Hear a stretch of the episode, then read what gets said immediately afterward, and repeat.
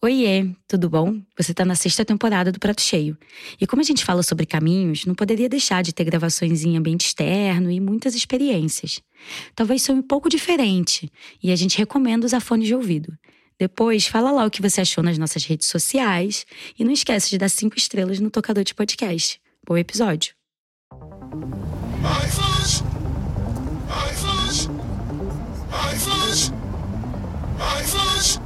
Tá rico aí, tá tudo rico em cima de nós aí, não faz nada por nós.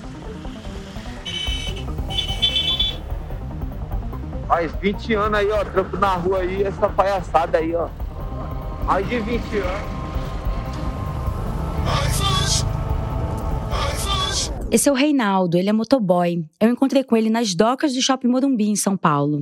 Eu estive com ele, com o Altemiro Nascimento e o Piauí, que vocês logo vão conhecer, durante um dia de serviço deles. E quanto que tá essa corrida? Essa corrida 5 km é R$ 8,70. O Reinaldo me deu uma carona na moto enquanto a gente acompanhava o Nascimento em uma entrega. A gente pegou um sushi na praça de alimentação do shopping e levamos para uma distância de 5 quilômetros dali. Isso rendeu para o Nascimento um total de 8 reais. Enquanto eles pilotavam a moto, eu ia ali na garupa, tentando gravar o que dava. Durante todo o percurso, eu percebi a indignação quanto ao valor do pagamento. Até porque, nesses 5 quilômetros, nós paramos diversas vezes no sinal, subimos e descemos ladeira, levamos fechada de busão. E tudo isso por apenas 8 reais. Esse episódio nasceu para entender o que é a vida dos entregadores obrigados a lidar com a pressão de tempos de entrega minúsculos. Em cidades como São Paulo, o Rapturbo promete entregar produtos de supermercado em até 10, 12 minutos.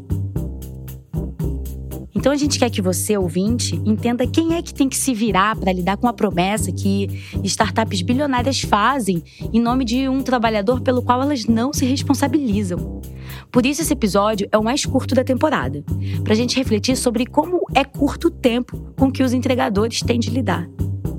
Eu sou Amanda Flora e hoje a gente vai dar um rolê de moto pelas avenidas de São Paulo. Só miséria! cara só ganha dinheiro em cima de nós. Esse cara aí só quer só sugar nosso dinheiro. Essa é, inclusive, uma das principais reivindicações do movimento Break, no qual o Nascimento é um dos líderes. O mínimo da corrida no iFood hoje é seis reais. Seis reais. Esse, esse valor, às vezes, é até 4 km. É o que a gente está brigando, a gente está brigando, brigando, brigando para eles melhorar, é, chegar a 10 reais a entrega. Se a temporada do Prato Cheio é sobre caminhos, a gente só poderia terminar com um caminho que até poucos anos nem existia. Empresas como a iFood cresceram quando inventaram uma máquina de fazer dinheiro chamada Última Milha. Uma distância que antes era percorrida por todos nós é agora um serviço disponível a um clique de distância e debaixo de uma chuva de precariedade. O movimento Break começou como uma mobilização grevista dos entregadores pedindo melhores condições de trabalho tomando força principalmente durante a pandemia em 2020. Desde então, o movimento pede incansavelmente pelas mesmas coisas: aumento do valor do quilômetro rodado, aumento do valor da taxa mínima de entrega, fim dos bloqueios indevidos e a reativação dos cadastros que foram indevidamente bloqueados. Os bloqueios estão bloqueando muito, muito, muito bloqueio indevido por causa de foto facial do próprio aplicativo, eles bloqueiam o cara. Ah, mas aí a gente está correndo atrás disso também. Os bloqueios. É uma pólice de seguro para o motoboy que não, eles falam que tem pólice de seguro, mas a gente está brigando. A, nossa pauta é, é, fundamental, uma pólice de seguro também. Entendeu? É muito fundamental.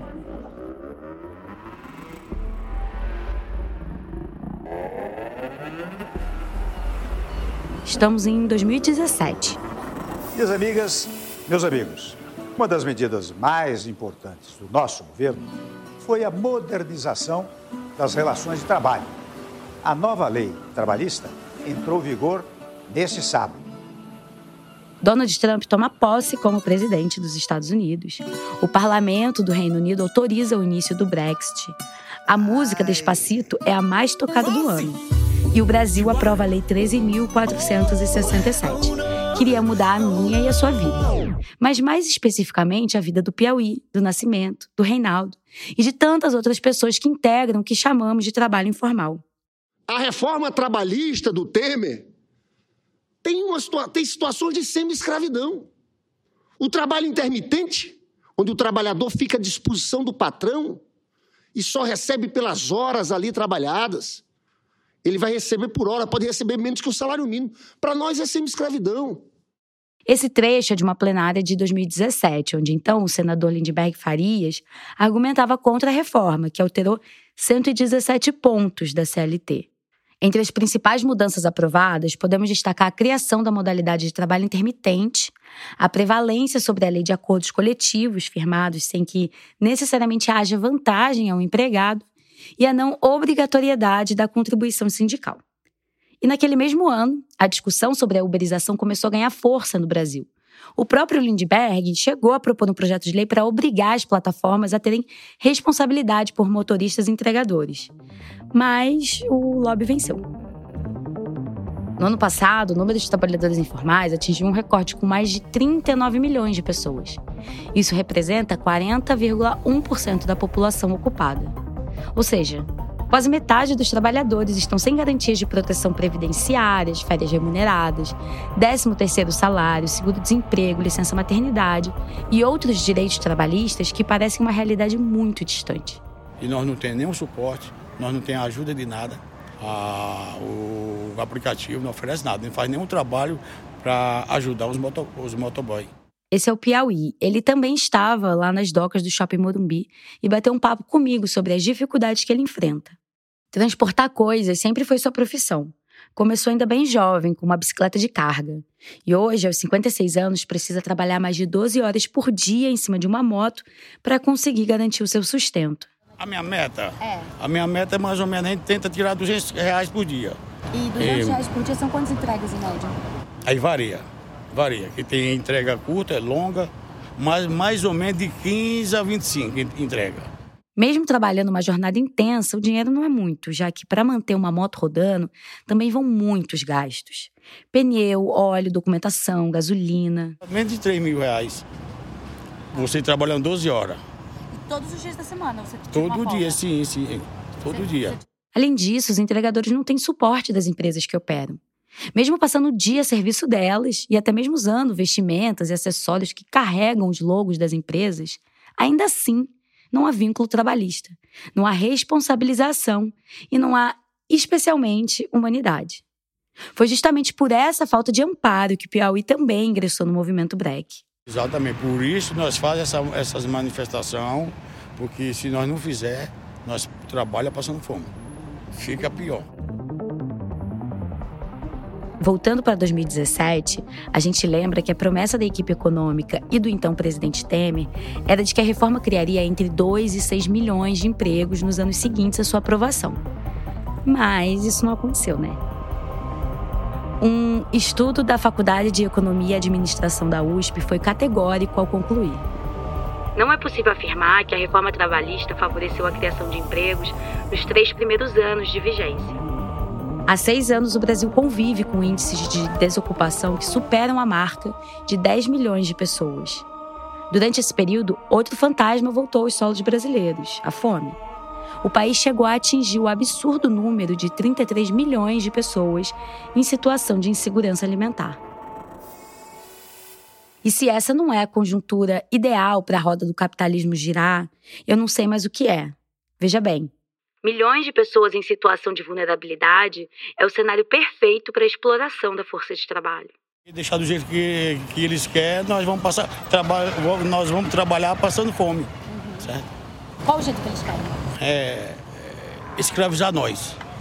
É, trabalhar de graça. A promessa da regulamentação da categoria durante o governo Lula trouxe esperança. Mas logo veio o balde de água fria. Em março desse ano, o repórter Leandro Melito conversou com o Júnior Freitas, um dos fundadores da Aliança Nacional dos Entregadores de Aplicativos, que afirmou se sentir enganado pelo atual governo. Segundo o motoboy, o governo não abriu diálogo com os trabalhadores, pelo menos não até o momento, e nenhum contato foi feito desde a época da campanha. Ele ainda reclamou que, desde o início das negociações, o ministro do Trabalho, Luiz Marinho, recebeu as centrais sindicais a Uber, o próprio iFood, mas não teve nenhuma agenda oficial com a Aliança dos Entregadores de Aplicativo. Vamos deixar um link dessa reportagem na descrição do episódio.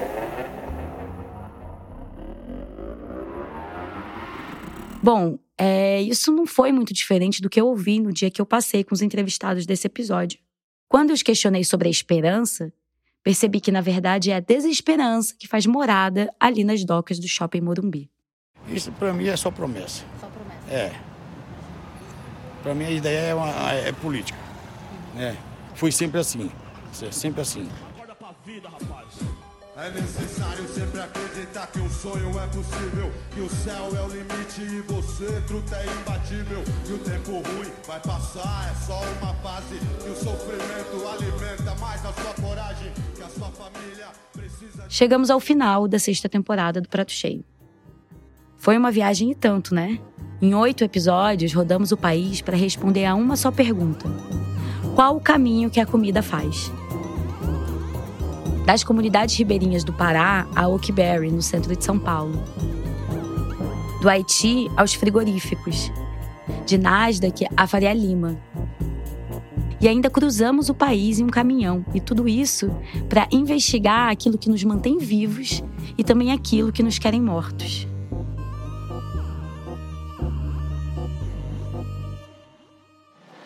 É terrível. Os caras não- só quer só sugar nós, motora. Nós tá cansado disso já, mano. Cansamos já disso aí, ó. Não dá mais não, mano. Tem que falar mesmo. Entendeu? Na cidade grande é assim. Você espera tempo bom e o que vem é só tempo ruim. No esporte, no boxe ou no ball, alguém sonhando fazer o quê se o maluco não estudou? 500 anos de Brasil e o Brasil aqui nada mudou. A pesquisa e o roteiro desse episódio foram feitos por mim, Amanda Flora. A produção executiva é da Luísa Coelho e a produção é da Natália Yazawa. As redes sociais ficam a cargo de Alicia Lobato, a edição de som e as trilhas são do Vitor Oliveira. E o design é feito por Denise Matsumoto, Clara Borges e João Ambrosio.